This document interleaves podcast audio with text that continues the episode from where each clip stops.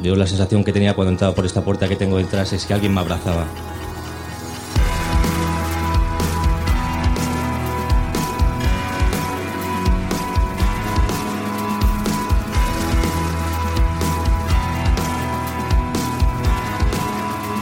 Team Barça.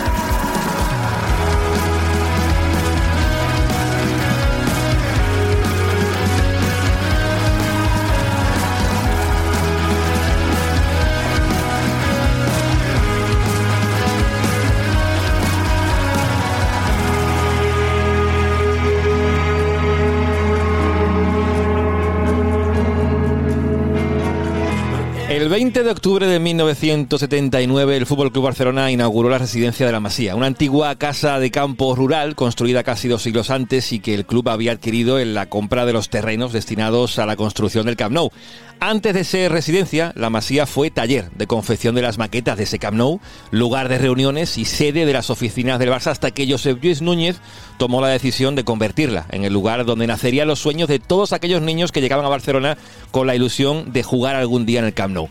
Pero la Masía antigua fue algo más que una academia de juveniles. Hablar de la Masía no solo es referirse al centro de acogida, sino también al vivero de formación de esos jóvenes jugadores, viviesen o no en esa antigua casa rural o en la inaugurada ya en el 2011.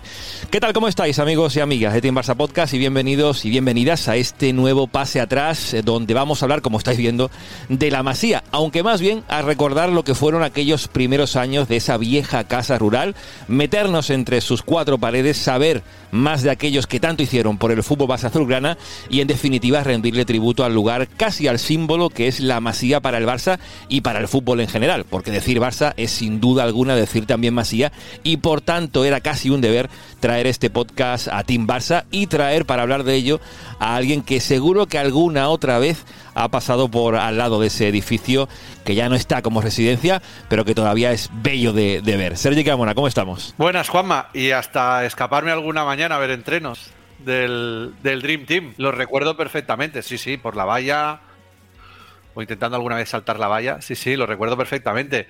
Bueno, la Masía yo lo llamaría la joya de la corona, ¿no? Es siempre, sobre todo la antigua, ¿no? Era un, un edificio, un edificio que para, bueno, para el culé significa historia, significa leyendas, ¿no? Y yo creo que es eh, mucho más que, una residencia, como, como, has dicho tú, ¿no?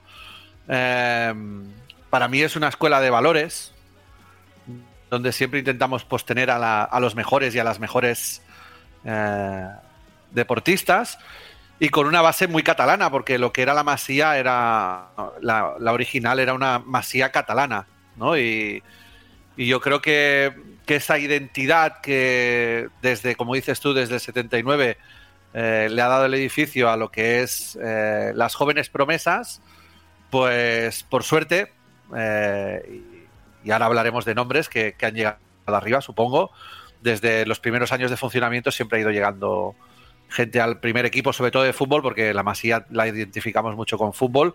Pero bueno, en otros deportes profesionales, pues también ha llegado, ha llegado gente, gente arriba. Y, ya te digo, para mí es la joya de la corona. Mm.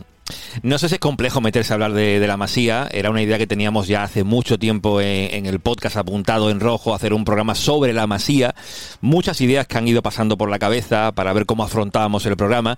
Tendréis una segunda parte dentro de un ratito donde habrá dos invitados muy especiales. Pero en esta primera lo que queríamos era poner un poco contexto histórico, que siempre nos gusta en pase atrás, para que sepamos también cómo se llega a que ese edificio, esa casa rural de casi dos siglos de antigüedad, albergase una residencia.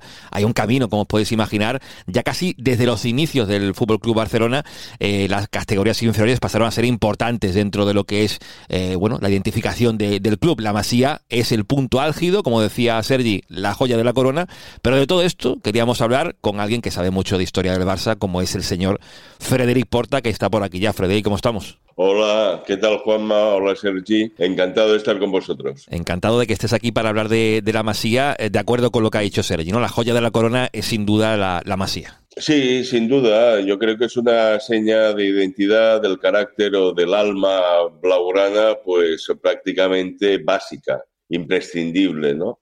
Eh, ahora cuando escuchaba a Sergi me acuerdo, eh, él hablaba de los entrenamientos del primer equipo en, en, el, terreno que había en el campito que había al lado de la masía. bueno, ¿por qué, ¿por qué, digo esto de, de que el, la Masía es identitario del Barça?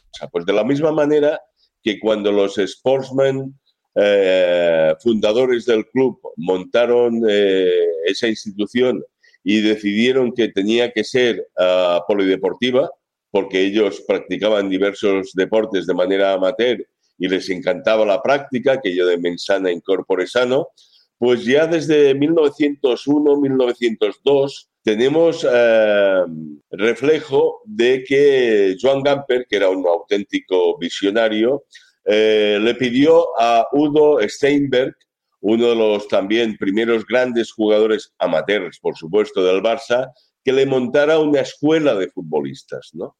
Para no entretenerme en el tiempo, esa idea de, crear futbolistas eh, sigue adelante. El Barça va creando terceros y ¿Te está gustando este episodio?